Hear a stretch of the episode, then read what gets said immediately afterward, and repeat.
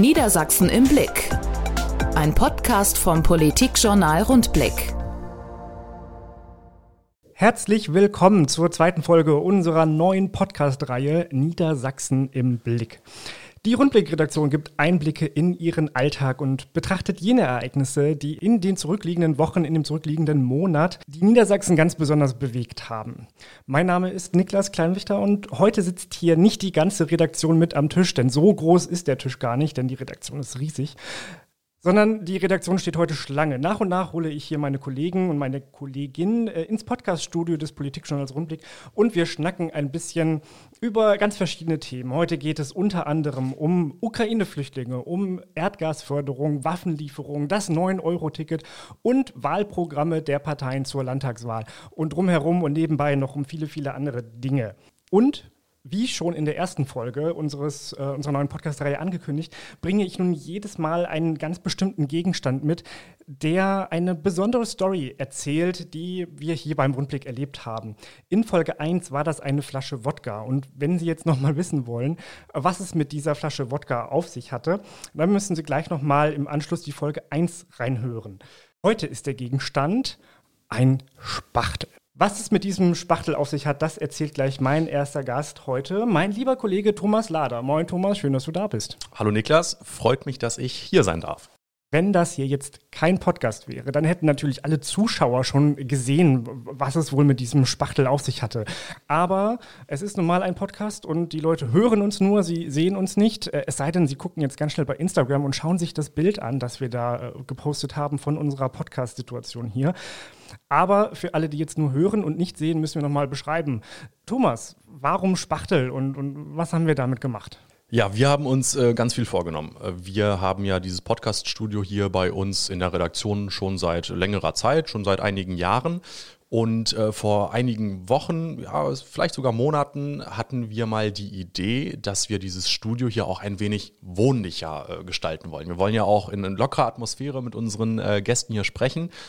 Und äh, uns war es ein wenig zu kahl. Und wir kamen auf die Idee, hey, lasst uns doch mal hier diese, diese Ecke in diesem Büro, in, in der das Podcaststudio ist, ein wenig schöner gestalten. Und äh, so entwickelte sich das so Step by Step. Und äh, irgendwann ähm, haben wir beschlossen, hier einfach mal zu tapezieren. Ich fand die Idee vom Thomas total smart, aber ich habe auch gleich gesagt, ich habe noch nie tapeziert. Ich ähm, ich, ich, kann das nicht, aber wenn du das machen willst, ich unterstütze dich dabei und äh, mache, was du mir sagst. Ja, und das war der, der Punkt und der Moment, äh, in dem ich meinen Größenwahn hätte ein wenig beiseite schieben sollen, denn ich habe sowas ehrlicherweise auch noch nie gemacht. Aber ähm, wir haben beschlossen, dass wir das zusammen machen und deswegen haben wir auch die ähm, Spachteln hier auf dem Tisch. Ähm, wir haben kurzerhand alles besorgt, was man so benötigt, um die Tapete, die alte, die, die langweilige, die weiße Raufaser runterzukratzen. Und wir haben uns für ein, äh, ja, ein, ein Betongrau, würde ich es nennen, ähm, entschieden ähm, und haben dann kurzerhand, äh, kurz vor Ostern, an einem Nachmittag angefangen, hier die Tapete von der Wand zu kratzen. Und bis dahin fand ich diese Idee auch insgesamt relativ gut, aber die Erkenntnis, ähm, dass Tapete von der Wand zu bekommen, äh, gar nicht äh, so einfach ist und dass das mit sehr viel äh, Mühe und Arbeit verbunden ist, auch wenn die Fläche hier gar nicht so groß ist. Also es sind ja so zwei halbe Wände, würde ich mal sagen, ähm, die wir hier von der Tapete befreit haben. Das war schon sehr anstrengend, oder? Es war sehr anstrengend und äh, ich, ich habe es auch echt bereut. Ähm, ich dachte ja so, ja, so ein bisschen, ne, machen wir mal schnell die Tapete ab und dann das Aufwendige wird die neue Tapete zurechtschneiden, das dran machen und so. Und das war genau umgekehrt. Ich war echt froh, dass wir schon einen Tag vorher angefangen haben, äh, das Eiszeug da runterzukratzen. ähm, und ich habe dann am, am Abend, es, es war der Mittwochabend, echt überlegt, oh Gott, willst du das morgen wieder machen? Und als ich dann am Donnerstag zur Arbeit kam, war ich total froh, dass ich mich erst noch mal zwei Stunden an den Schreibtisch setzen konnte, so ganz normale Redakteursarbeit erledigen konnte. Und ähm, ja, als du dann hierher gekommen bist, dachte ich, ja, hm, jetzt müssen wir es fertig machen. Jetzt haben wir angefangen, jetzt müssen wir es ja. zu, zu, Ende bringen. Habe auch kurz ja überlegt, ob wir nicht einfach jetzt äh, das so lassen und sagen, das ist jetzt hier Used Look und äh, machen wir jetzt so. Äh, das war Absicht, das sollte so aussehen. Ja, eigentlich eigentlich äh, wäre das auch eine coole Idee gewesen, es einfach so zu lassen. Aber nee, ähm, wir haben uns das in den Kopf gesetzt und ähm, wir wollten auch dranbleiben und das ähm, tatsächlich äh, auch äh, finalisieren. Und ja, der Weg dahin war, war wirklich anstrengend. Also mir taten die Handgelenke weh dann von, von dem ganzen äh, Rumgespachtel hier ähm, in dem Raum. Es war alles dreckig äh, und zugemüllt mit irgendwelchen Tapetenresten. Und dann, dann, wie das dann so ist, dann hast du so diese Fussel unter den Socken, dann läufst du durch die Redaktion und verteilst diesen Dreck auch wirklich überall. Also es war nicht vergnügungssteuerpflichtig, aber so viel schon mal vorweg, wenn ich mir das Endresultat anschaue, dann ähm, können wir, glaube ich, sehr, sehr zufrieden sein. Allerdings, einen Handwerksbetrieb mit dir würde ich jetzt nicht gründen. Vielen Dank, Thomas. Schön, dass du hier warst. Mach's gut. Ähm, äh, Würde ich auch nicht machen wollen. Ähm, ja, äh, Schuster, bleib bei deinen Leisten. Es ist nicht, äh, nicht mein Ding, aber es war mal ganz nett, sowas zu tun es ist ja auch schön, wenn man eher so, so ein Kopfarbeiter ist, dann mal was mhm. Praktisches mhm. zu machen und etwas, wo man dann so schnell das Ergebnis sieht. Und du hast es schon gesagt, äh, das Ergebnis kann sich sehen lassen. Ich finde, ich bin ganz, ganz zufrieden damit. Und ja, wir haben dann noch so, so, so andere kleine äh, Änderungen hier vorgenommen. Wir haben immer noch so ein nettes äh, Regal stehen und, und Grünpflanzen drin und äh, haben die Bilder wieder an die Wand gebracht. Die sind ja eigentlich kurz vorher erst äh, gekommen. Das ist ja auch mhm. so eine Erfindung seit, seit November ungefähr, dass wir hier jetzt auch Bilder haben, damit man hier mal unser schönes Niedersachsen sieht. Und wir haben Bilder vom Landtag drin und draußen und von der Nordsee und von der Marienburg. Und dann haben wir noch, was haben wir noch? Lea, Goslar, äh, alles Mögliche, die, die schönsten Ecken Niedersachsens. Gleich mal ein kleiner Hinweis für alle zukünftigen Gäste. Bringt gerne nochmal Fotomotive mit, äh, dann mhm. bringen wir die hier auch noch an die Wand. Aber eigentlich ist es doch absurd, ein Podcast-Studio ja, für ein Audiomedium so aufzuhübschen.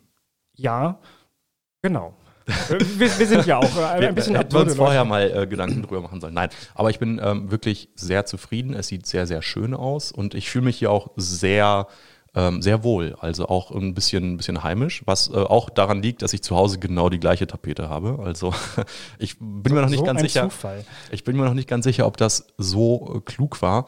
Also wenn ich hier irgendwann mal die Schuhe ausziehe und es mir zu gemütlich mache, dann sag mir gerne Bescheid, dass ich nicht zu Hause bin. Das wäre mir ganz lieb im, im Sinne des, des Bürofriedens hier bei uns die, die Grenzen zwischen äh, Arbeit und ähm, Freizeit sind einfach fließend hier beim Rundblick. Ähm, also, neues Podcast-Studio, das muss man nochmal für, für alle, die noch nie hier waren, nochmal erklären. Es ist ja kein separater Raum, in dem wir nur Podcast aufzeichnen, sondern das ist hier eigentlich so eine, so eine Ecke in einem etwas größeren Büro, wo auch noch zwei Arbeitsplätze sind, wo, wo hier Kollegen immer ähm, fleißig arbeiten, die aber nicht jeden Tag da sind. Und wenn das Büro leer ist, dann zeichnen wir hier eben auch Podcast auf. Um das so ein bisschen optisch zu trennen und, und zu trennen zwischen äh, Schreibtischarbeit und Podcastarbeit, haben wir hier jetzt eben diese schöne Ecke. Und alle, die mal demnächst vorbeikommen, können sich das dann anschauen. Ja, herzliche Einladung, geht raus an alle und auch bitte fleißig Fotos machen, damit man unsere Arbeit, in die wir ja wirklich Schweiß und ich glaube, es ist auch Blut geflossen zwischendurch, äh, den Tränen waren wir auch mehrfach nahe, da ist wirklich alles, alles reingeflossen, ähm, damit, wir, äh, damit wir auch was davon haben und damit die Öffentlichkeit es, es sieht, dass der Rundblick nicht nur ein fantastisches Politikjournal ist, sondern es auch äh, schafft, hier acht, neun, zehn Bahnen Tapete an die Wand zu bringen. Ich glaube, an einem der Spachtel sieht man noch ein bisschen Blutreste von dir. Oh Gott. Aber ich, ich bin trotzdem stolz auf uns. Kommen wir mal wieder zu einem ernsten Thema, denn wir sind ja ein, ein äh, Politikjournal und kein Heimwerkerstudio. Die tolle Überleitung, die ich mir überlegt habe, äh, ging eigentlich so. Äh, bleiben wir beim Thema Gastlichkeit und Gemütlichkeit, aber hm, hapert ein bisschen. Es geht bei dem ersten politischen Thema um etwas, was äh, dir im vergangenen Monat passiert ist, Thomas. Du hast für den Rundblick ein, ein, Feature geschrieben. Du hast eine Frau getroffen, die mit ihrer Familie aus der Ukraine geflüchtet ist. Die Familie wohnt nun hier in Hannover. Du hast sie besucht, dir angesehen, äh, wie sie jetzt hier angekommen sind, eine Wohnung bezogen haben. Und sie haben dir auch ähm, erzählt, wie es war, zu entscheiden, zu, zu fliehen und äh, hierher zu kommen. Wie war das für dich? Ja, das war ein sehr beeindruckender Besuch. Ähm, auch die, die Familie ist wirklich sehr, sehr beeindruckend. Ähm, also Olha ist, ist, ist die Frau, ähm, die mit ihrem Lebensgefährtin Khalid, äh, ihrer Mutter Natalia, ihrer Tochter Arina und noch mit äh, dem gemeinsamen äh, Töchterchen der beiden, äh, ist noch ein Säugling, mit, mit Sarah nach Hannover gekommen ist. Das war schon ähm, sehr, sehr bewegend. Äh, und ich bin damit sehr viel ähm, auch äh, ja, Respekt vor dieser Familie ähm, rangegangen an dieses Thema. Wir wollten natürlich mit äh, Ukrainerinnen und Ukrainern sprechen, die äh, nach Hannover gekommen sind. Wir wollten sie begleiten bei den äh, ersten äh, Schritten hier im, im, in Anführungszeichen neuen Leben in einem anderen Land, äh, nachdem sie die Ukraine wirklich Hals über Kopf verlassen mussten. Und so war das auch bei dieser Familie. Also die Entscheidung fiel über Nacht, dass es keine andere Möglichkeit gibt, als das Land zu verlassen. Und was mir ähm, sehr in Erinnerung geblieben ist, ist der Satz von, von Olra, die eben sagte, ähm, dass wenn sie die Kinder nicht hätte, sie auch mit Waffen an vorderster Front für die Ukraine kämpfen würde. Aber sie dachte da ausschließlich an ihre Kinder und wollte, dass, dass ihre Töchter in Sicherheit sind. Und deswegen haben sie sich kurzerhand ins Auto gesetzt, waren mehr als 50 Stunden unterwegs. Ähm, die Situation gerade zu Beginn ähm, des Kriegs an den Grenzen war schwierig. Es hat alles sehr, sehr lange gedauert. Man konnte das Land nicht mal ebenso verlassen. Und äh, über, über Umwege ähm, in, in Polen, äh, da waren sie einige Tage, dann noch eine Nacht in, in München, sind sie nach Hannover gekommen und leben jetzt hier seit mehreren Wochen. Und ähm, ich hatte vorher ein bisschen WhatsApp-Kontakt mit, mit Olra, die in der Ukraine als Englischlehrerin gearbeitet hat, ähm, also fantastisches Englisch spricht. Das hat die Kommunikation schon sehr, sehr äh, erleichtert und ähm, so, so, dass wir keinen Übersetzer brauchten, sondern direkt miteinander kommunizieren konnten. Und was sie erzählt hat, war, war beeindruckend, beängstigend und, und bedrückend äh, zugleich. Also eine sehr, sehr starke Familie ähm, auch die, äh, die Tochter, ähm, Arina ist acht Jahre alt, ein sehr, sehr quirliges Mädchen, ähm, ist hier schon zur Schule gegangen die ersten Wochen und hat sehr viel Spaß und ähm, ist ganz froh, dass sie keine Schuluniform tragen muss, wie das in der Ukraine der Fall war. So. Also so dieser, dieser Spagat zwischen Normalität und absolutem Ausnahmezustand war da so spürbar. Und, und auch ähm, für mich war das nicht einfach, da, da zu unterscheiden ähm, zwischen äh, ja, das, das passiert ja jetzt gerade, weil in unserer Heimat der Krieg ausgebrochen ist und andererseits leben wir hier unser ganz normales Leben und das, das geht dann so weit, dass sie äh, sich hier auch äh, erklären lassen musste, wie man den gelben Sack korrekt benutzt und wie die Mülltrennung bei uns in, in Deutschland funktioniert. Das war so, so ein Moment, wo ich total schmunzeln musste, aber der Hintergrund ist natürlich bitter ernst. Mhm. Wie ist denn überhaupt ein Kontakt da zustande gekommen? Also es gibt jetzt sehr viele Flüchtlinge hier in Niedersachsen, aber ähm, es ist ja jetzt nicht so, dass jeder von uns da jemanden kennt und ähm, ich selber habe da auch so eine, so eine Hürde. Ähm, man hätte ja als Journalist die Möglichkeit, zum Beispiel aus Messegelände zu kommen mhm. und da auch zu sehen, wie das passiert. Das haben ja die Kollegen auch gemacht. Ich wollte da nicht mitkommen, weil ich auch so dachte, ah, das ist ja sehr, sehr privat von denen und mhm. ich bin da ja so, also hatte da so, eine, so, so ein Voyeurismus-Gefühl ähm, und das, ja, das wollte ich nicht. Äh, wie bist du an diese Familie rangekommen?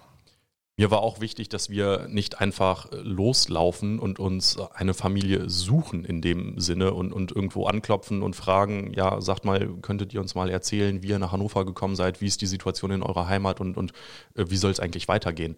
Ähm, der Kontakt kam zustande über einen ähm, Kollegen, den wir hier alle kennen, ein Fotograf, der auch ganz viel äh, im Medienbereich arbeitet ähm, der, der Henning. Und ähm, ja, wir sind mittlerweile auch, auch gute Freunde, würde ich sagen. Also wir machen zusammen Sport und äh, er hat immer wieder erzählt, dass ähm, er eine Flüchtlingsfamilie bei sich aufnehmen möchte. Also die Geschichte ist, Hennings Vater verstarb letztes Jahr und ähm, die, die Wohnung stand frei. Also die Familie ähm, hatte eben Platz. Und anstatt diese Wohnung äh, zu vermieten, haben sie sich dafür entschlossen, die gesamte Familie Henning mit seiner Frau Mirjam und den drei Kindern, dass sie diese Familie aufnehmen möchten. Und ähm, mir war äh, es ein sehr, sehr besonderes Anliegen, äh, da Henning auch erstmal vorfühlen zu lassen, ob die Familie bereit wäre, über ihre Reise, über die beschwerliche Reise nach Hannover zu sprechen oder nicht. Und vor allem auch, dass er mit dabei ist als, als erster und eigentlich einziger und wichtigster Ansprechpartner hier direkt vor Ort. Also er hat super viele Sachen für die Familie geregelt. Das fängt bei der gesamten Bürokratie an, ähm, geht weiter beim Thema Mülltrennung. Ähm, das Kind musste in der Schule angemeldet werden. Ähm, die, die Familie braucht ja auch irgendeine Lebensgrundlage in Form von, von also Sozialhilfe. Und ähm, da hat sich die gesamte Familie engagiert und ich war da immer mal wieder auf dem, auf dem neuesten Stand und habe dann ähm, von Henning kurzerhand die, die Nummer von, von Olcha bekommen und mit ihr dann auch schon ein paar Tage im Vorfeld geschrieben und, und gefragt, ob wir das machen könnten. Also habe mich da bewusst sehr, sehr langsam und äh, über diesen mhm. Kontakt äh, genährt, weil, weil diese Familie so unglaublich viel erlebt hat in den letzten Wochen. Und ich wollte sie auch nicht, nicht überfordern, wenn, wenn wir sie jetzt so überfallen in dem Sinne, dass wir sagen, hey, äh, hier kommt ein Journalist vorbei, wir berichten über euch, wir machen Fotos von euch und wir veröffentlichen das dann, sondern äh, sie sollten schon wissen, was da auf sie zukommt. Und ich war sehr, sehr dankbar für die, für die Offenheit. Ähm, ich hatte einen sehr, sehr interessanten, spannenden Nachmittag bei der Familie. Wir saßen, glaube ich, insgesamt fast drei Stunden zusammen und ähm, auch der, der Kontakt besteht nach wie vor und ich bin sehr, sehr neugierig, wie es da weitergeht. Und ähm, ja, es ist mir auch ein, eine Herzensangelegenheit geworden, mit dieser Familie in Kontakt zu bleiben. Und ich hoffe, dass sich die Situation in ihrer Heimat äh, alsbald ein, ein wenig, äh, ja, ich glaube, das, das hoffen wir alle, dass sich das, das Problem wir, löst und dass der Krieg beendet wird, sodass diese, diese wirklich normale Familie, also das, das könnte auch meine Familie sein, das könnte deine Familie sein, ähm, das sind super ehrgeizige Menschen, die hatten beide feste Jobs, standen mitten im Leben, die Kinder gingen zur Schule, sie haben sich gerade ihre Familie aufgebaut mit dem, mit dem gemeinsamen Töchterchen. Und ähm, das ist unvorstellbar, dass die, dass die da von, von jetzt auf gleich alles hinter sich zurücklassen mussten. Ich finde es super wichtig, dass, ähm, dass man diese Geschichte erzählt, dass man den Menschen äh, Gesicht und Stimme gibt und mhm. ähm, wenn Sie wollen, Sie wollten ja, Sie haben sich darauf eingelassen, äh, dass Sie uns da diesen Einblick gewähren, diesen sehr, sehr persönlichen. Und total toll, dass du das gemacht hast und die Geschichte dann aufgeschrieben hast für uns. Ja, sehr gerne. Danke für diesen Einblick in deine Arbeit hier bei uns, Thomas. Schön, dass du hier zu Gast warst im äh, Podcast. Wir nehmen hier jetzt noch einen kleinen Wechsel vor, denn ich habe ja gesagt, die Kollegen stehen Schlange. Als nächstes kommt dann mein Kollege Christian Wilhelm Link vorbei der beim Abspachteln der alten Tapete übrigens nicht mitgeholfen hat. Das ah, möchte ich hier nochmal ergänzen. Das musste jetzt noch sein. Na, dann muss er sich gleich nochmal rechtfertigen. So, so. Vielen Dank, Niklas. Mach's gut, Thomas.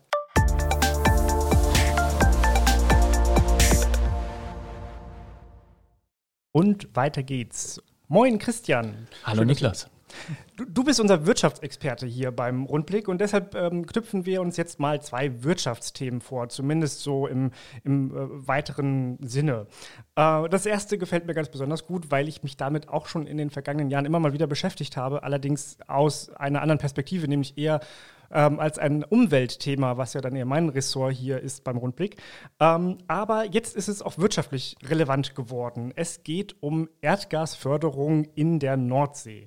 Was erwartet uns denn da? Ja, wir haben ja momentan das Riesenproblem, dass wenn wir kein Gas mehr aus Russland bekommen, äh, hier alles in der Wirtschaft zusammenbrechen könnte, weil nämlich die Bundesnetzagentur dann den Wirtschaftsunternehmen als erstes das Erdgas abdrehen darf. Deswegen brauchen wir dringend ähm, eigentlich mal eigenes Erdgas. Ein bisschen Erdgas wird ja schon gefördert in Deutschland, 96 Prozent davon übrigens in Niedersachsen. Das ist aber momentan nicht viel. Ähm, einfach mal um so eine Größe zu nennen. Also wir produzieren momentan 5 Milliarden Kubikmeter an Erdgas in Niedersachsen und äh, Restdeutschland kann man sich eigentlich gar nicht vorstellen. Ähm, aber zum Vergleich mal, Deutschland verbraucht pro Jahr 90 Milliarden Kubikmeter Gas. Also ist nicht so viel, was wir durch Eigenbedarf abdecken. Und daran wird dann auch die Förderung in der Nordsee nicht so viel ändern können. Wirtschaftsminister Bernd Altusmann hat jetzt gesagt, dass es zwei bis vier Milliarden jährlich geben könnten, die dann der Nordsee gefördert werden. Ein Teil davon soll auch vertraglich gebunden nach Deutschland geliefert werden. Das ist quasi so das Zugeständnis dafür, dass die Niederländer von der niederländischen Seite nach Deutschland rüberbohren dürfen. Das ist nämlich 20 Kilometer nur von Borkum entfernt, direkt an der deutsch-niederländischen Grenze. Und äh, zwölf Rohre gehen dann quasi auf deutsche Seite rüber äh, ansonsten kriegen wir nicht viel dafür im Gegensatz. Es gibt da so eine Förderpauschale, die kann man ganz kompliziert berechnen. Die ist dann auch so hoch wie alle anderen Erdgasförderprojekte. Äh, das würde den deutschen Staatshaushalt jetzt aber auch nicht retten. Ähm, und demgegenüber stehen natürlich diverse Umweltbedenken. Es gibt eigentlich nur ein bisschen Versorgungssicherheit, so das, das habe ich damals aus der Pressekonferenz äh, mitgenommen. Ähm, aber ganz besonders bemerkenswert finde ich, dass diese Diskussion ja schon seit Jahren läuft, ob man diese Erdgasförderung in der Nordsee so nah an Borkum, so nah am Wattenmeer erlauben möchte. Die Niederländer wollen das schon sehr lange, ähm, die Niedersachsen wollen das aber nicht. Äh, wir nehmen zwar gerne Erdgas aus den Niederlanden, aber wir wollen nicht, dass sie mit ihrer Förderung zu nah zu uns, zu uns rankommen. Schwierige Angelegenheit. Und gerade im, im, vergangenen Jahr hat der Landtag noch ganz einhellig beschlossen, wir wollen das nicht, wir sind ganz entschieden dagegen. Und jetzt unter neuen Vorzeichen, Zeitenwende, das ist das große Stichwort, ähm, will man es jetzt ja doch. Das ist zumindest das, was äh, Bernd Althusmann kürzlich verkündet hat. Ja, jetzt hat sogar letzte Woche noch ähm, Umweltminister, Umwelt- und Energieminister Olaf Lies dazu gesagt, dass er das, Progr das Projekt eigentlich auch jetzt unter den neuen Aspekten gut findet ähm, sorgt sich natürlich ein bisschen um die Umwelt, meint aber ähm, grundsätzlich sieht er damit kein Problem mehr. Und wenn man den Niederländern ja auch glauben darf, ähm, wird das zu keinen Erdbeben führen und auch sonst ähm, nicht irgendwie so eine richtige Absackung des Erdbodens verursachen.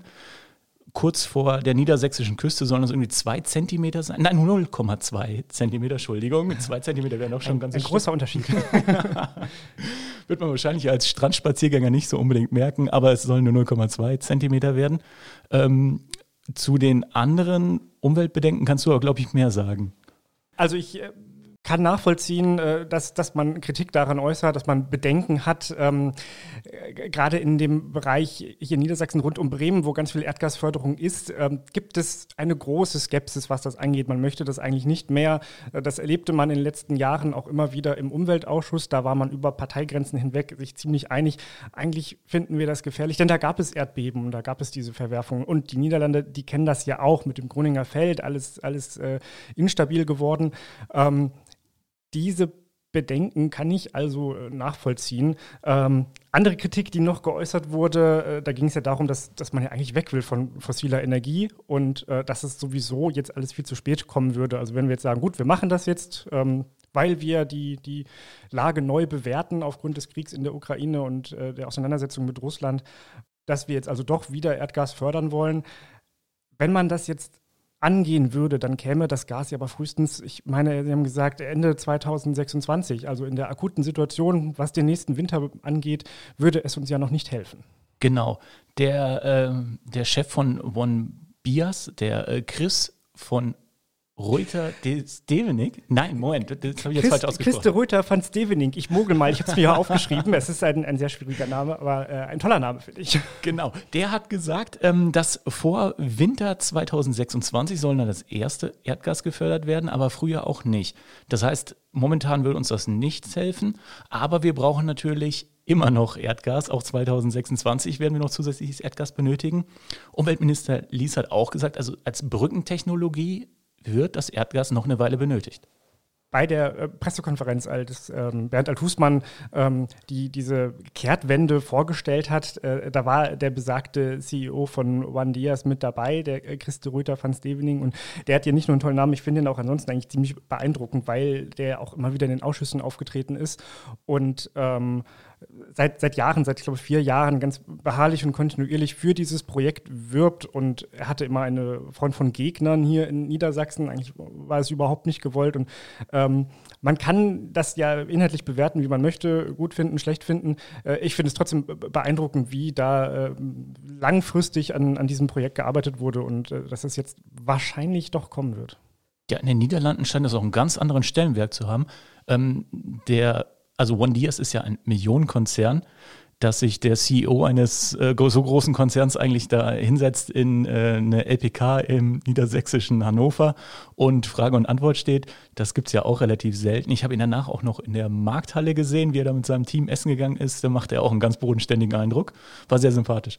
Wie blickst du denn persönlich auf dieses Thema? Also wir haben das für und wieder jetzt ein bisschen diskutiert, aber würdest du sagen, ist es jetzt eine richtige Entscheidung, da sich die Lage verändert hat, dass wir nun umschwenken und doch sagen, ja, jetzt, wir, wir machen jetzt doch noch äh, Erdgasförderung in der Nordsee, auch wenn wir das bislang eigentlich abgelehnt haben? Ja, ich habe da großes Vertrauen in die deutschen Behörden, muss ich ehrlich sagen.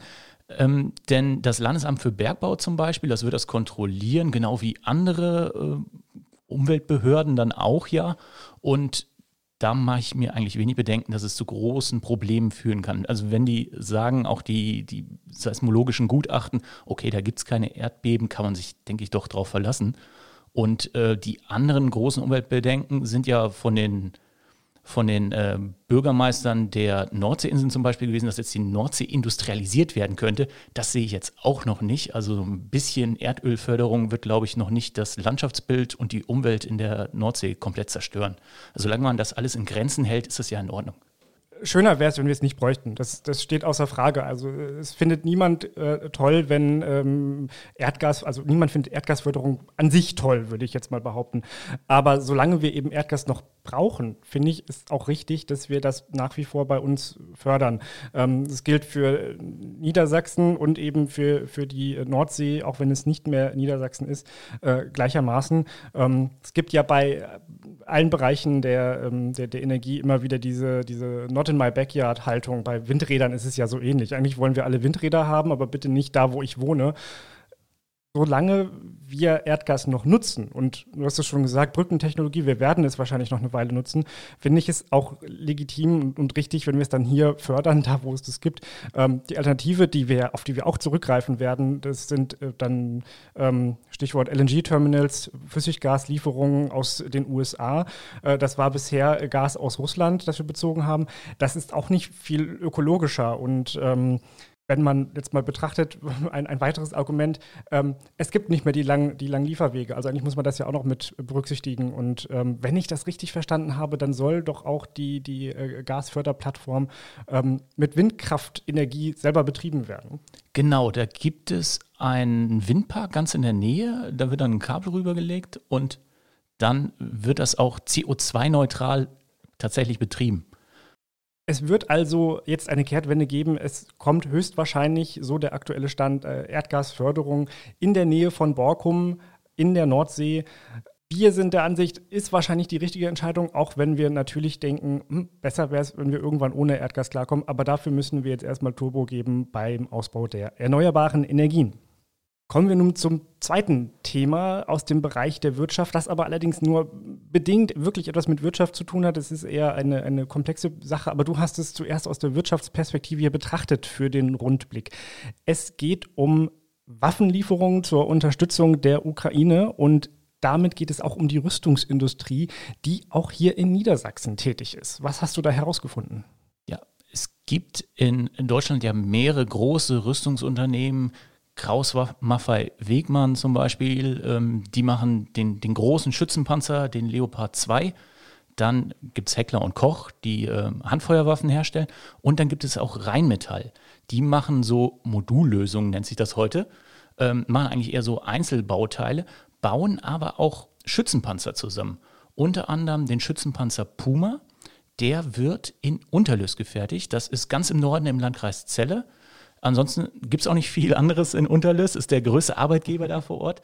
Und Unterlüss ist auch der größte Standort für Rheinmetall selber. Jeder zweite Schützenpanzer Puma, der für die Bundeswehr geliefert wurde, das sind bisher 450 Stück gewesen, der ist in Unterlüss dann vom Band gelaufen. Also die werden da auch nicht komplett produziert, sondern das ist mehr so die, die Endmontage mit den allerletzten Schritten. Also die kriegen natürlich ganz, ganz viele Kleinteile noch aus anderen Standorten zugeliefert. Jetzt nicht unbedingt von Rheinmetall, sondern aus anderen Betrieben. Also da steckt eine Riesenindustrie dahinter. Unter anderem werden ja auch so Panzergetriebe, die werden zum Beispiel in einer Firma in Hannover hergestellt. Das kann man gar nicht alles überblicken, was da tatsächlich auf dem Rüstungssektor passiert. Zu Rheinmetall kann man auch noch sagen, ähm, die haben noch ganz viele alte Schützenpanzer, die jetzt nicht mehr benötigt werden. Das sind die Schützenpanzer Marder. Davon hat die Bundeswehr auch noch welche, die verfallen so langsam vor sich hin. Und da denkt man drüber nach, bevor die bei uns äh, in sich zusammenfallen, kann man die doch in die Ukraine liefern. Ähm, nicht, wenn man den, den Quatsch loswerden will, sondern weil tatsächlich die Ukraine, der Botschafter Melnik hat ja auch explizit nach Marder nachgefragt, die würden die auch gerne nutzen. Und warum eigentlich nicht? Warum eigentlich nicht? Das ist äh, ein gutes Stichwort. Äh, wenn es um Waffenlieferungen geht, geht es natürlich um das technisch Mögliche. Was, was gibt es? Was haben wir, was man geben könnte? Es geht aber auch um das militärisch Kluge. Ähm, sollte man das wirklich tun oder provoziert man damit Russland und, und ähm, sie richten den Blick auf Deutschland? Das ist ja die große Sorge des Bundeskanzlers. Ich habe mich im vergangenen Monat äh, intensiver eher mit, mit äh, der ethischen Frage von Waffenlieferungen beschäftigt und dabei vor allem mit ähm, der Haltung der Kirchen zu diesem Thema. Daran fand ich ganz bemerkenswert, dass es eigentlich einen, einen, großen Unterschied gibt zwischen der evangelischen und der katholischen Kirche, was das angeht.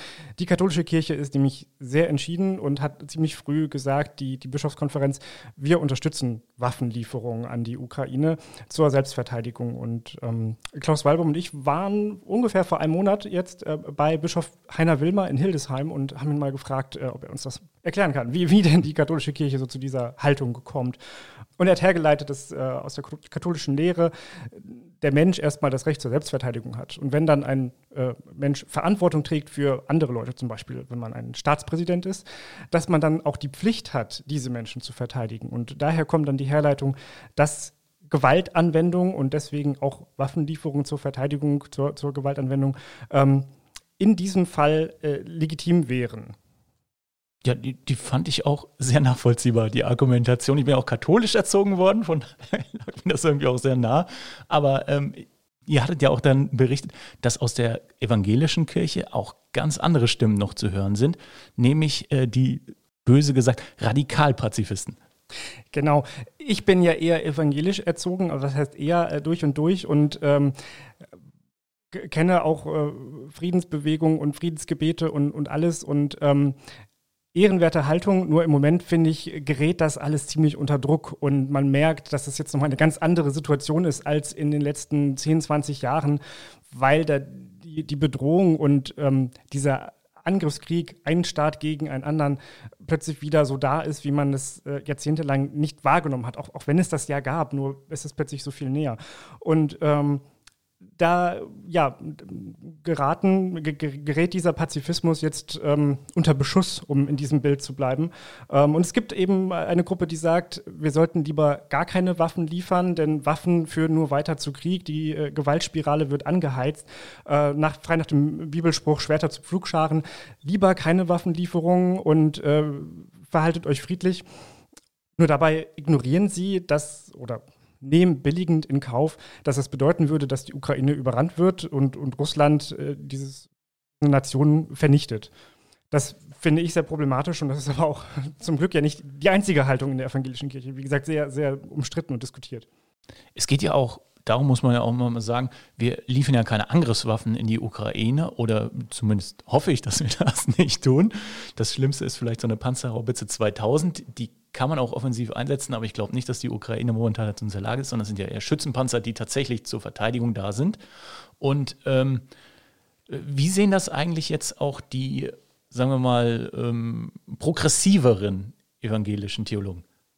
Ob es jetzt progressivere äh, evangelische Theologen sind, äh, kann ich gar nicht so sagen. Es gibt aber auf jeden Fall eine andere Gruppe, die würde ich behaupten, anfangs eher ruhig war und ähm, sich nicht so viel geäußert hat, während äh, der EKD-Friedensbeauftragte sehr früh gesagt hat, keine Waffenlieferungen, äh, keine äh, höheren Militärausgaben, das, das führt nur zu noch mehr Gewalt.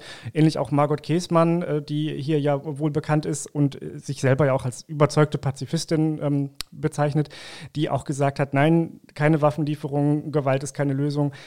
Und dann kamen so jetzt nach und nach, gerade auch erst in den letzten Tagen, andere Stimmen, die gesagt haben, nee, das ist nicht die einzige Haltung der evangelischen Kirche, wir sehen das auch anders. Äh, ein, ein, Stück weit hat das schon äh, Hannovers Landesbischof Ralf Meister formuliert. Ähm, der hat den Begriff äh, der, der, rechtserhaltenden Gewalt in die öffentliche Debatte nochmal eingeführt. Das ist in der ähm, evangelischen Friedensethik äh, ein, ein Begriff, der dort ja, äh, ein, ein Standing hat, ähm, der in der aktuellen Argumentation auftaucht, bedeutet so viel wie, also die rechtserhaltende Gewalt, dass Gewaltanwendung dann legitim ist, wenn sie dazu dient, dass Recht und Ordnung erhalten werden. Das ist in, in Friedenszeiten wäre das die Polizei, in Kriegszeiten dann eben das Militär, das zur Verteidigung eingesetzt wird. Und also das wäre soweit ähm, in Ordnung, eine, eine Gewaltanwendung, die auch aus ähm, evangelischer, christlicher Sicht äh, akzeptiert werden könnte. Außerdem hat sich kürzlich noch der äh, Kirchenrechtler aus Göttingen geäußert, äh, Professor Hans-Michael Heinig, der das nochmal ein bisschen äh, deutlicher formuliert hat und ähm, gesagt hat, alle, die jetzt so tun, als könnte man diesen Krieg beenden, indem man einfach keine Waffen einsetzt und, und sich friedlich ergibt und dann würde man schon irgendwie einen gerechten Frieden kriegen. Äh, das nannte er zynisch und sprach auch von einer Ponyhof-Theologie äh, und hat da auch ziemlich klar den Friedensbeauftragten der EKD damit kritisiert. Ähm, und sagt eigentlich, äh, das, das muss man, man muss die Friedensethik der äh, evangelischen Kirche jetzt weiterentwickeln und auch Kriterien entwickeln, wann Gewaltanwendung auch aus evangelischer Sicht in Ordnung ist. Und die Debatte ist äh, noch nicht vorbei. Die evangelische Kirche ist da noch drin. In der katholischen Kirche geht das vielleicht manchmal schneller, wenn dann nur die Bischofskonferenz zusammentritt und ähm, ihre Position verkündet. Ja, oder im Zweifel spricht der Papst dann eben auch das Machtwort. Das geht ja alles etwas einfacher. Der, der ja auch mit eingebunden ist ähm, in dieses ganze äh, furchtbare Kriegsgeschehen, ja. Der ja auch gerne vermitteln würde, aber ähm, Putin lässt ihn ja nicht. Ja, ist auch nicht so einfach, ähm, weil der Papst in Russland ja gar nicht so das Standing hat, das er vielleicht in, in unseren Augen hat. Ähm, da tut sich auch ein, ein, Bruch in der Kirche auf, wenn man die russisch-orthodoxe Kirche noch sieht und Kyrill, der Patriarch, der den Krieg ja mit unterstützt. Und ähm, der Papst hat da wenig zu melden und hat auf Putin auch keinen Einfluss. Also halt auch nur Staatschef des Vatikans, der ist jetzt auch nicht international so groß und so bedeutungsvoll.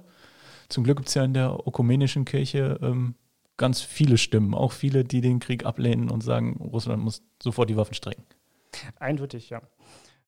Um vielleicht nochmal wieder ins, ins, Politische von der Kirche zurückzukommen, äh, aber trotzdem beim Thema Waffenlieferung äh, zu bleiben. Mich hat in diesem Monat noch ganz besonders äh, beeindruckt das äh, Wirken von Viola von Cramont, der ähm, Europaabgeordneten der Grünen aus Göttingen. Ähm, die haben wir in diesem Monat ja auch zur Niedersächsin des Monats gemacht. Wer das noch nicht äh, nachgelesen hat, kann noch mal auf unsere Internetseite gehen und nachschauen, warum wir sie gekürt haben. Aber wir verraten hier gleich auch noch mal ein bisschen was die hat mir persönlich imponiert, weil sie sich äh, so sehr und so stark ähm, schon für die, für die Unterstützung der Ukraine einsetzt, wie das nicht allzu viele Politiker hier in, in Deutschland bisher so machen. Mit einer absoluten Überzeugung, aber auch mit einer absoluten Fachkenntnis. Das fand ich beeindruckend. Ja, die Ukraine hatten ja vorher auch nicht viele auf dem Schirm. Ja, genau, aber äh, Viola von Cramont eben schon und äh, ich zähle mich auf jeden Fall genau dazu. Ich, ich hatte das auch nicht so auf dem Schirm. Ich habe also ja, also ich erinnere mich an die Krim-Annexion und das ist für mich nur schon wieder ziemlich lange her. Und dann dachte ich so, Mom, hat man doch ähm, irgendwie befriedet. Ähm, und dann gab es diese Truppenbewegung äh, da vor über zwei Monaten. Und so, ja, wird schon nichts passieren. So verrückt kann doch keiner sein, sowas jetzt zu machen. Aber äh, Viola von Cramont, wie gesagt, hatte das auf dem Schirm. Und ähm, ein bisschen ärgere ich mich über mich selber, weil ich mit ihr vor ungefähr drei Monaten schon Kontakt hatte oder beziehungsweise mit ihrem Büro. Damals habe ich für den Rundblick ähm, angefragt bei allen niedersächsischen Europaabgeordneten zu so einer Halbzeitbilanz. Was ist in den letzten zweieinhalb Jahren in Europa, in Brüssel Wichtiges passiert? Wie schätzen Sie so die Lage ein? Und ich habe von allen Antworten bekommen, ziemlich schnell. Und dann ging es um Corona und Klima und ebenso diese üblichen Themen zu der Zeit. Auf die hatte ich mich auch ziemlich eingeschossen. Nur die Antwort von Viola von Cramont ließ auf sich warten.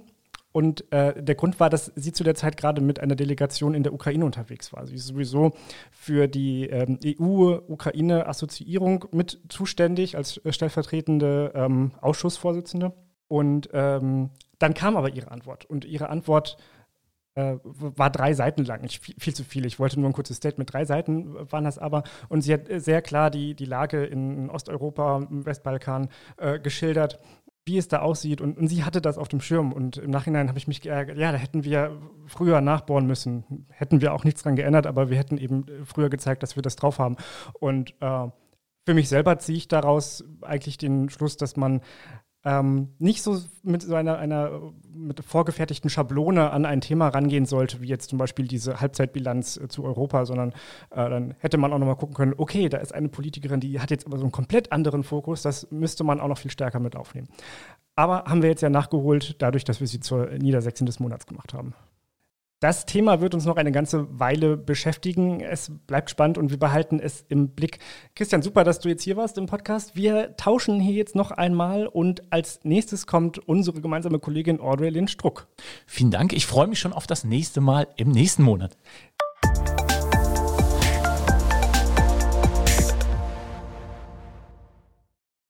Der Krieg in der Ukraine hat Auswirkungen auch auf jeden Privathaushalt hier in Deutschland. Viele merken es, es wird teurer. Hinzu kommt die Inflation, die auch schon vor Kriegsausbruch ziemlich hoch war. Die Bundesregierung möchte deshalb private Haushalte entlasten, unter anderem mit einem neuen Mobilitätsangebot, so will ich es jetzt mal nennen. Darüber spreche ich jetzt mit meiner Kollegin Audrey Lynn Struck. Moin Audrey, schön, dass du hier bist. Schön, dass ich da sein darf, Niklas. Es geht um das 9-Euro-Ticket für den öffentlichen Personennahverkehr. Audrey, was genau erwartet uns denn da? Also unter Vorbehalt erwartet es uns so, dass wir ab dem 1. Juni dann dieses 9-Euro-Ticket haben für drei Monate. Und das Prinzip ist, dass man wirklich für 9 Euro im Monat Bus und Bahn komplett nutzen darf. Es gibt allerdings eine Ausnahme, jetzt ICE zum Beispiel, der ist davon vorgenommen, den darf man nicht nutzen. Also, also beziehungsweise man kann ihn natürlich nutzen, aber da muss man Geld bezahlen. Ähm, genau, das ist erstmal so die, die, Grundidee, die muss aber tatsächlich letzten Endes nochmal beschlossen werden. Ähm, das Entlastungspaket als solches, wo unter anderem eben das 9-Euro-Ticket dazugehört, wurde diese Woche schon beschlossen, aber ähm, am 20. Mai muss jetzt nochmal der Bundestag sein letztes Wort dazu geben. Und die Idee dahinter ist ähm, sinngemäß, dass ähm, weil die Spritpreise so hoch äh, gestiegen sind, äh, dass wir alle mit ÖPNV zur Arbeit fahren können und äh, nicht mehr die teuren Spritpreise bezahlen müssen. Genau, genau. Also gerade vom Hintergrund eben mit dem Ukraine-Krieg ist das jetzt einfach einer von mehreren Punkten, wo Sie sagen, okay, da möchten Sie den Geldbeutel der Leute ein bisschen mhm. entlasten. Das kann ich nachvollziehen und gerade in einem Land wie Niedersachsen, äh, Flächenland, sind ja auch viele Pendler unterwegs. Mhm. Mich persönlich würde es jetzt allerdings äh, nicht so betreffen. Ähm, ich fahre inzwischen nicht mehr so viel mit Bus und Bahn. Mein Weg zur Arbeit ist einfach unfassbar kurz und ähm, seit Corona ausgebrochen ist, äh, fahre ich auch die drei, vier Stationen überhaupt gar nicht mehr mit der Bahn, sondern eigentlich immer mit dem Fahrrad. Das ist auch schön okay. und viel, viel gesünder. Ähm, aber ja, also so, so richtig krass würde es mich persönlich nicht entlasten. Wie ist das denn bei dir? Mm, mich würde es ein bisschen entlasten. Ich, ich pendle ja immer von Celle hierher bisher mit dem Auto. Das heißt, es wäre schon irgendwie ganz cool, einfach dann in den Zug zu steigen und ähm, nach Hannover zu fahren. Also da schon.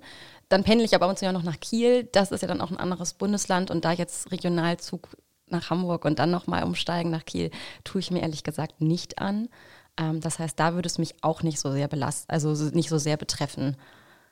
Ja, also ich, ich finde es an sich ganz cool mit den 9 Euro. Ich weiß nicht, wie es dir geht. Ähm, aber die Frage ist halt, finde ich, immer so, okay, braucht man das jetzt oder braucht man es nicht? Ich persönlich brauche es nicht. Äh, viele, glaube ich, brauchen es auch nicht zwingend. Ich hatte mal geguckt so nach, nach Zahlen, ob es irgendwelche gibt zu den Berufspendlern. Und beim Statistischen Bundesamt ist es tatsächlich so, dass sie für 2020 ist das allerdings gesagt haben, dass etwa 68 Prozent Berufspendler dem Pkw fahren zur Arbeit, 13 Prozent sind nur Bus und Bahn und sogar 10,5 Prozent sind Fußgänger da ist natürlich dann auch die Frage, okay, wie, bei wie vielen lohnt sich das jetzt? Wie viele kann man wirklich mitnehmen mit dem Pkw? Dass die jetzt umsteigen auf irgendwie Bus und Bahn. An sich ist es cool, aber ich glaube, man hätte vielleicht auch einfach so machen können, dass man es vor allem für Leute macht, die eben nicht so viel Geld haben, die da einfach ein größeres Interesse dran haben. Und dann macht man das halt irgendwie anders. Mhm. Es betrifft ja also nur Leute, die mit dem Auto fahren. Ähm, und es ist nice to have für die, die sowieso mit Bus und Bahn fahren würden. Also unsere mhm. Kollegin Sina, die ähm, pendelt ja jeden Tag aus, aus dem Landkreis Hildesheim hier nach Hannover. Äh, die, die hat ihr festes Abo-Modell. Ähm, weißt du, wie das dann läuft? Wird das dann verrechnet? Kriegt sie dann wieder Geld erstattet? Also darüber ist man sich tatsächlich noch nicht hundertprozentig sicher. Es wird schon darüber geredet, dass eben äh, Leute wie Sina oder auch Studenten irgendwie vielleicht Geld zurückbekommen sollen, aber das ist alles noch irgendwie überhaupt nicht richtig spruchreif. Also da bleibt äh, der Bundesregierung Regierung gar nicht mehr so viel Zeit, äh, da noch was zu ändern. Und ich finde, das ist auch ein bisschen problematisch, weil ein Monat ist halt echt super kurz, den wir noch haben und es ist sehr viel Aufwand. Es gab ja auch von einiger Seite die Idee, dass man nicht das 9-Euro-Ticket macht, sondern sogar 0 Euro, um einfach diesen Bürokratieaufwand so ein bisschen geringer zu halten. Unser Kollege Christian Wilhelm Link hat dazu ja auch einen Artikel geschrieben, äh, wo er auch dann über ähm, mit dem Verkehrsgewerbe Niedersachsen, GVN, gesprochen hat. Und die waren auch ein bisschen skeptisch, weil sie eben gesagt haben, hm, der bürokratische Aufwand ist extrem hoch und das Geld hätte man vielleicht auch irgendwie nochmal anders anlegen können. Hm. Ich persönlich weiß auch gar nicht oder würde für mich sagen, ähm, ich brauche dieses Entlastungspaket gar nicht so wahnsinnig dringend. Kinder hast ähm, du noch nicht. Äh, genau. Nix. Also ich äh, ich freue mich natürlich, wenn am Ende des Monats mehr Geld auf meinem Konto ist. Ich glaube aber, dass es ja schon Personengruppen gibt, die das dringender bräuchten als als ich jetzt unbedingt. So, ähm, ich habe nicht diese, diese hohen äh, Energiekosten. Ähm, klar, also wenn es da jetzt auch nochmal diese Pauschale geben wird, äh, nice to have, aber mh, hm, ich finde es auch da schwierig, dass man sagt, äh, wir, wir verteilen es mit dem Gießkannenprinzip, einfach weil der bürokratische Aufwand, um das jetzt nochmal zu differenzieren nach, nach Einkommensgruppen und da muss man noch schauen, haben Sie Kinder, haben Sie ein, zwei, drei, vier Kinder, keine Ahnung, ähm, wie weit pendeln Sie zur Arbeit, das, äh, der Aufwand, um das alles zu kontrollieren und passgenau dann ein, ein Unterstützungspaket zu packen für jeden Einzelnen äh, und dann auch so abzuwickeln, dass das im Prinzip die Kosten, die man, die man einspart, weil man es nicht allen gibt, wieder auffressen würde. Äh, es ist ja schon absurd. Man haut einfach Geld für alle raus, äh, für die, für die äh, Topverdiener. Es kommt ja auch zurück. Also wir müssen dann ja einfach, wir nehmen ja wahnsinnig viele Schulden einfach auf. Ja. Und ich sehe das auch so wie du. Ich hätte mir schon gewünscht, dass es wirklich ein anderes Verteilungsprinzip gibt. Es geht, finde ich, auch nicht, dass jetzt irgendwie Rentner von der Energiesteuer irgendwie so ein bisschen außen vor gelassen werden. Man hätte vielleicht wirklich echt gucken müssen, Gehalt, klar, wie viele Kinder oder wie viel Geld man überhaupt bekommt, wenn man irgendwie in Altersarmut lebt. Und weiß ich nicht, ich finde, wir sind in einer solidaren, solidar, wir leben in einer Solidargemeinschaft. Ich weiß, dass ich jetzt irgendwie halt jetzt schon irgendwie meine Rente bezahlen muss, obwohl ich wahrscheinlich nicht mehr so viel rausbekomme wie, wie die jetzige Generation. Das finde ich aber auch okay in gewisser Weise. Und ich finde, wenn wir eher auf so ein Solidarprinzip eben abzielen, wäre es, glaube ich, auch okay gewesen, der Bevölkerung zu sagen, hey, diejenigen, die halt viel weniger haben, die bekommen dann halt eben auch mehr davon. Im Prinzip kann man jetzt ja nur hoffen, dass diejenigen, die sowieso genug Einkommen haben, äh, mit dem Geld, das sie am Ende mehr auf dem Konto haben, irgendwas Sinnvolles anfangen. Also ja. bleibt ja jedem selbst überlassen, ob man das vielleicht spenden möchte oder, oder wie, wie, man es einsetzen möchte. Ja. Aber der, der Staat nimmt sich daraus, er verteilt jetzt einmal äh, eine, eine Menge Geld, um hier die Spitzen abzufedern. Ähm, aber ja, so, so richtig passgenau finde ich es nicht. Ich finde es auch schwierig. Ich finde auch ein wesentlicher Punkt ist, ich habe nochmal vorhin nachgeguckt auf der Karte, äh, Zell hat ja auch ganz viele kleine Nachbardörfer und so. Und die Frage ist ja auch immer, wie, wie sind denn da die Busverbindungen überhaupt? Das ist ja eigentlich dann der nächste Punkt. Es ist ja schön, dass ich jetzt drei Monate lang kostenlos fahren kann. In Offen, äh, das ist ein kleines Dorf in der Nähe von Bergen im Landkreis Celle. Da hatte ich jetzt mal geschaut, wie das wäre, wenn ich jetzt am da wohnen würde und am Samstagabend dann in Zelle bin und dann wieder zurück möchte, dann muss ich tatsächlich schon den Bus um halb sieben nehmen. Danach fährt einfach kein Bus mehr nach offen. So, und da muss man natürlich gucken. Ähm, ich weiß jetzt auch nicht, wie groß die Bevölkerungsdichte da ist und so weiter, aber da hätte man vielleicht auch überlegen, was man nicht eher sogar da Geld investiert, um einfach dadurch den Anreiz zu schaffen, dass die Leute sagen, hey, es lohnt sich auch mehr, auch auf dem Land mit dem Bus zu fahren. Klar, jetzt so eine ÖPNV-Initiative, die erstmal den Leuten äh, das ÖPNV-Ticket günstig macht. Das ist schön. Aber wenn überhaupt kein, kein Bus fährt, keine Bahn fährt, äh, keine Bahnanbindung da ist, dann ist auch wenig gewonnen damit. Ja, klar, das hilft nicht. Hm. Die Frage ist, wenn ich weiß nicht, wie du das einschätzt, das wird jetzt ja vor allem über die Sommerferien passieren. Also also Hauptsaison quasi in gewisser Weise. Da ist ja dann die Frage, okay, kommt es zu Überlastungen, müssen vielleicht sogar noch mehr Züge irgendwie äh, zur Verfügung gestellt werden von der Deutschen Bahn. Das sind ja so viele Punkte, die man einfach jetzt noch gar nicht abschätzen kann. Und man veranschlagt da einfach erstmal einen Milliardenbetrag und sagt, so, den nehmen wir mal und das wird schon dann damit hinhauen. Aber richtig sicher sind wir uns da ja eigentlich nicht. Ja, und während der Hochphase der Corona-Pandemie war der ÖPNV nicht so ausgelastet. Da konnte man dann gut Abstand halten, weil ja viele im Homeoffice waren, nicht immer zur Arbeit gependelt sind. Stimmt, ja. Jetzt wird es halt wieder voll. Gut, die, im Sommer ist ja die, das Infektionsgeschehen immer ein bisschen weniger, aber das kommt natürlich auch dazu, wenn jetzt im Sommer alle in voll besetzten Bussen und Bahnen sind, weil sie, äh, weil sie die Förderung kriegen, hat das ja auch äh, da eine Dimension. Also es, äh, ich, ich, bin sehr, sehr gespannt, äh, wie das jetzt klappt, ob es halt äh, letzten Endes auch beschlossen wird einfach jetzt äh, im Mai und ähm, dann, dann werden wir sehen, ob es was bringt. Das, an sich glaube ich, wir hatten vor, ähm, vorige Woche mit Herrn Krach, dem Regionspräsidenten von Hannover, gesprochen. Der ist ein sehr großer Fan von dem 365-Euro-Ticket. Das Konzept ist, dass man eben für 365 Euro dann in der gesamten Region Hannover kostenlos fahren darf. Und ähm, Genau, mit dem haben Christian Wilhelm Link und ich dann in unserem Podcast Klartext am Sonntag gesprochen. Also hier, wenn ich darf, kurz Werbung machen darf. Natürlich. Eine klare Höheempfehlung. Äh, er hat erzählt, dass man 60 Millionen bräuchte, um dieses 365-Euro-Ticket für alle irgendwie realisieren zu können. Im Großen und Ganzen finde ich die Idee, den ÖPNV zu fördern, ja auch total sinnvoll. Es ist jetzt nur so eine komische Aktion für einen begrenzten Zeitraum, wird es mal ziemlich günstig. Langfristig hilft es eben noch nicht. Das 365-Euro-Ticket, wenn das denn kommen sollte, wäre natürlich ein, ein Riesenschritt. Ähm, wird ja schon lange gefordert und lange diskutiert. Also, dass man eigentlich ein Euro pro Tag zahlt für ein, mhm. für ein äh, Ticket und dann äh, eben super mobil ist im ÖPNV Glaubst du, das kommt noch? Oh, schwierig. Also ich kann es mir schon vorstellen, wir müssen natürlich jetzt abwarten, ähm, wie einfach auch dieser Probeballon, das ist ja letzten Endes mit dem 9-Euro-Ticket funktioniert, ob da irgendwie das spürbar ist, dass das mehr Leute nutzen, dass mehr Leute auch das Interesse haben, das zu nutzen. Ich glaube, dass solche Konzepte oder zumindest solche Konzepte dieser Art, da werden wir nicht drum rumkommen. Wir möchten ja irgendwie grüner werden und es fahren immer noch extrem viele Leute Auto, zum Teil auch, obwohl man es eigentlich gar nicht bräuchte. Also ich weiß, selbst, dass ich, als ich ein Auto fahren konnte, dann auch irgendwie man denkt, oh, muss ich jetzt zur Arbeit mit dem Fahrrad fahren? Es regnet draußen, es ist kalt. Und also das darf man gar nicht sagen, aber ich bin ja auch schon fünf Kilometer einfach mit dem, mit dem Auto gefahren. Ich hätte auch mit dem Fahrrad fahren können. Und deshalb, ich, wow. Ich verstehe das ja. Also ich habe ja am Anfang gesagt, dass ich ähm, früher schon auch die drei, vier Stationen mit der Straßenbahn zur Arbeit gefahren bin. Und das, das hat gibt's sich einfach nicht so mal in Celle. Das ist halt auch das, weißt du, das, du musst halt dann auch wirklich irgendwie, na gut, Bus würde gehen. Ja, Busse gibt es ja auch noch. Ich bin übrigens überhaupt kein Busfan, aber das ist eine ganz andere Geschichte. Mm, aber also diese, ich will nur auf diese Bequemlichkeit hinaus. Ne? Und man braucht die Irritation, um von der Bequemlichkeit wegzukommen. Es war wirklich nicht weit. Ich könnte, wenn ich wollte, sogar zu Fuß zur Arbeit gehen. So, brauche ich ein bisschen länger, aber möglich ist es. Ähm, und erst durch die Pandemie, durch diesen, diesen Schock dieser Pandemie und dass ich dann nicht mehr in den ÖPNV einsteigen wollte eine Zeit lang, ähm, bin ich dann mit, wieder aufs Fahrrad umgestiegen, was früher, also gerade zu Schulzeiten vollkommen normal war, dass ich so eine Strecke natürlich mit dem Fahrrad fahre. Und inzwischen kann ich es mir gar nicht mehr anders vorstellen. Genauso könnte ja jetzt vielleicht dieses 9-Euro-Ticket nochmal so ein naja, positiver Anreiz sein. Nicht, nicht der Schock, nicht, nicht wie die Corona-Pandemie, dass man irgendwie irgendwas nicht mehr will, sondern jetzt wieder ein Anreiz, ähm, den ÖPNV neu zu entdecken. Ich fände es gut. Äh, langfristig betrachtet muss natürlich ein bisschen über die drei Monate hinausgehen und dann hat es auch einen weiterreichenden Effekt, auch wenn wir mal aufs Klima gucken. Klingt auf jeden Fall sehr, sehr schön. Also wäre wär, wär, wär super. Dann gucken wir mal, wie sich das weiterentwickelt. Wir behalten das weiter im Blick. Schön, Absolut. dass du hier warst, Audrey. Jetzt wechseln wir noch ein letztes Mal äh, in diesem in heutigen Podcast. Last not least, jetzt kommt Rundblick-Chefredakteur Klaus Wallbaum.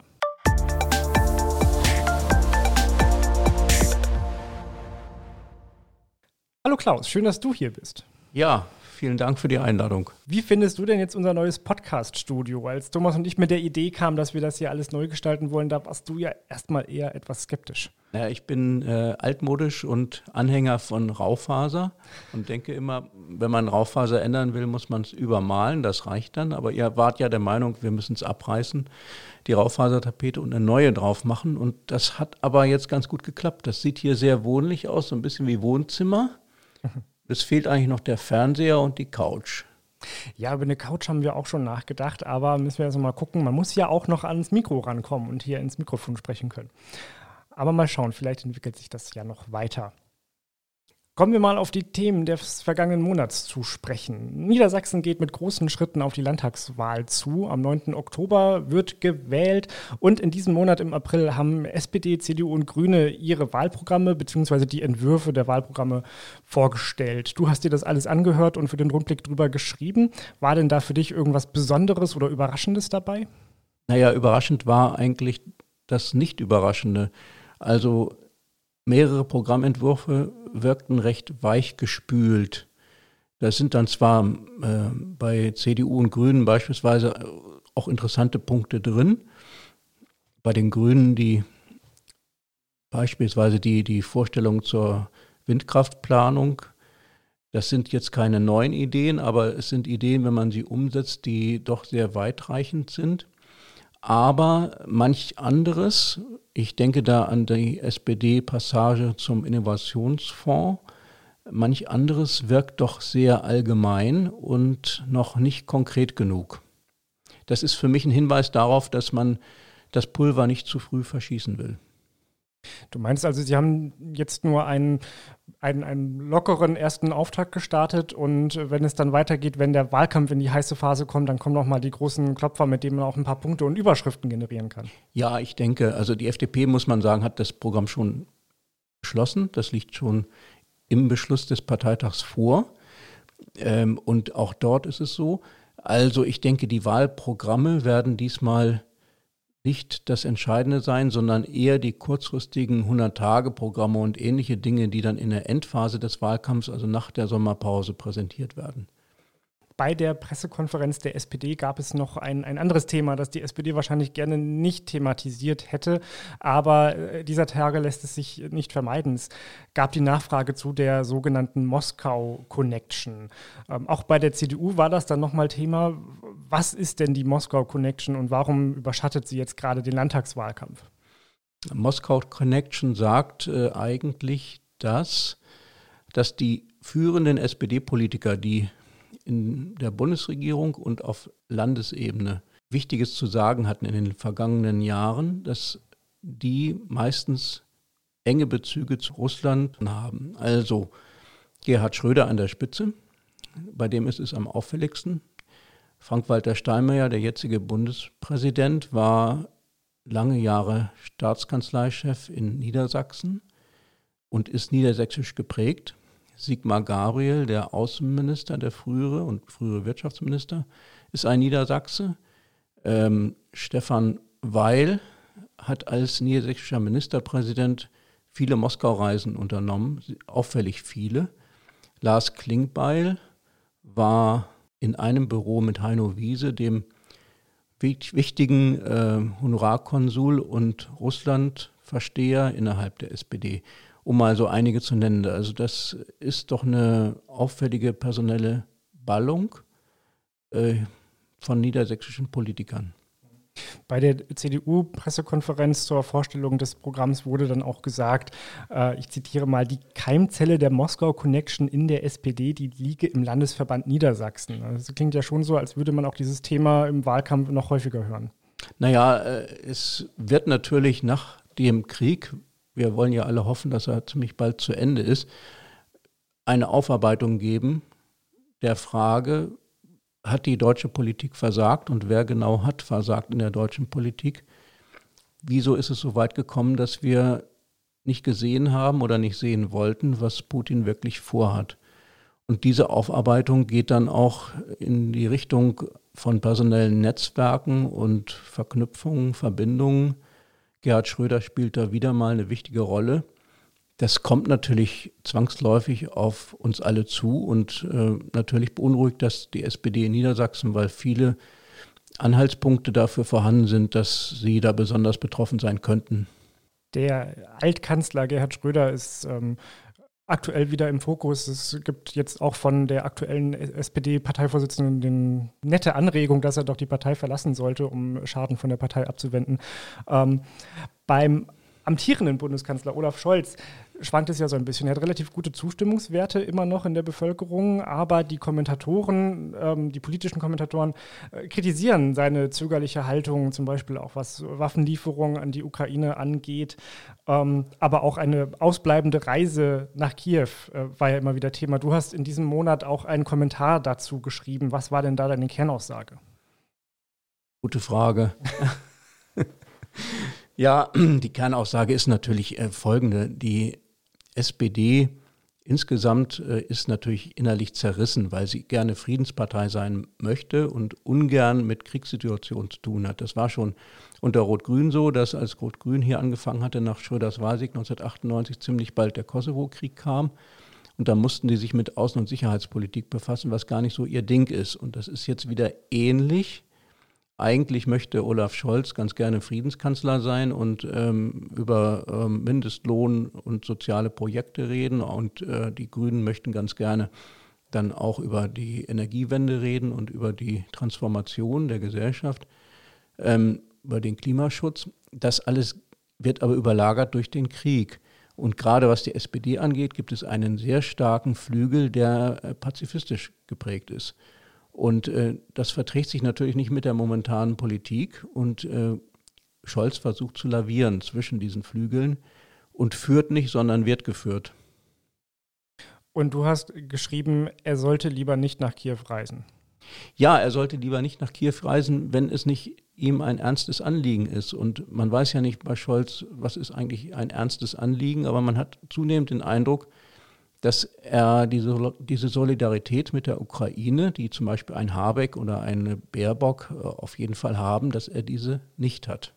Der Krieg in der Ukraine wird uns leider noch weiter beschäftigen und auch die Landtagswahl bestimmt sicherlich unseren Redaktionsalltag in den kommenden Monaten. Wir behalten das im Blick und ihr da draußen hoffentlich auch. Alle Themen, über die wir heute gesprochen haben, könnt ihr nachlesen auf www.rundblick-niedersachsen.de. Und natürlich die neuesten Nachrichten aus Niedersachsens Landespolitik und Wirtschaft, wenn ihr ein Rundblick-Abo abschließt.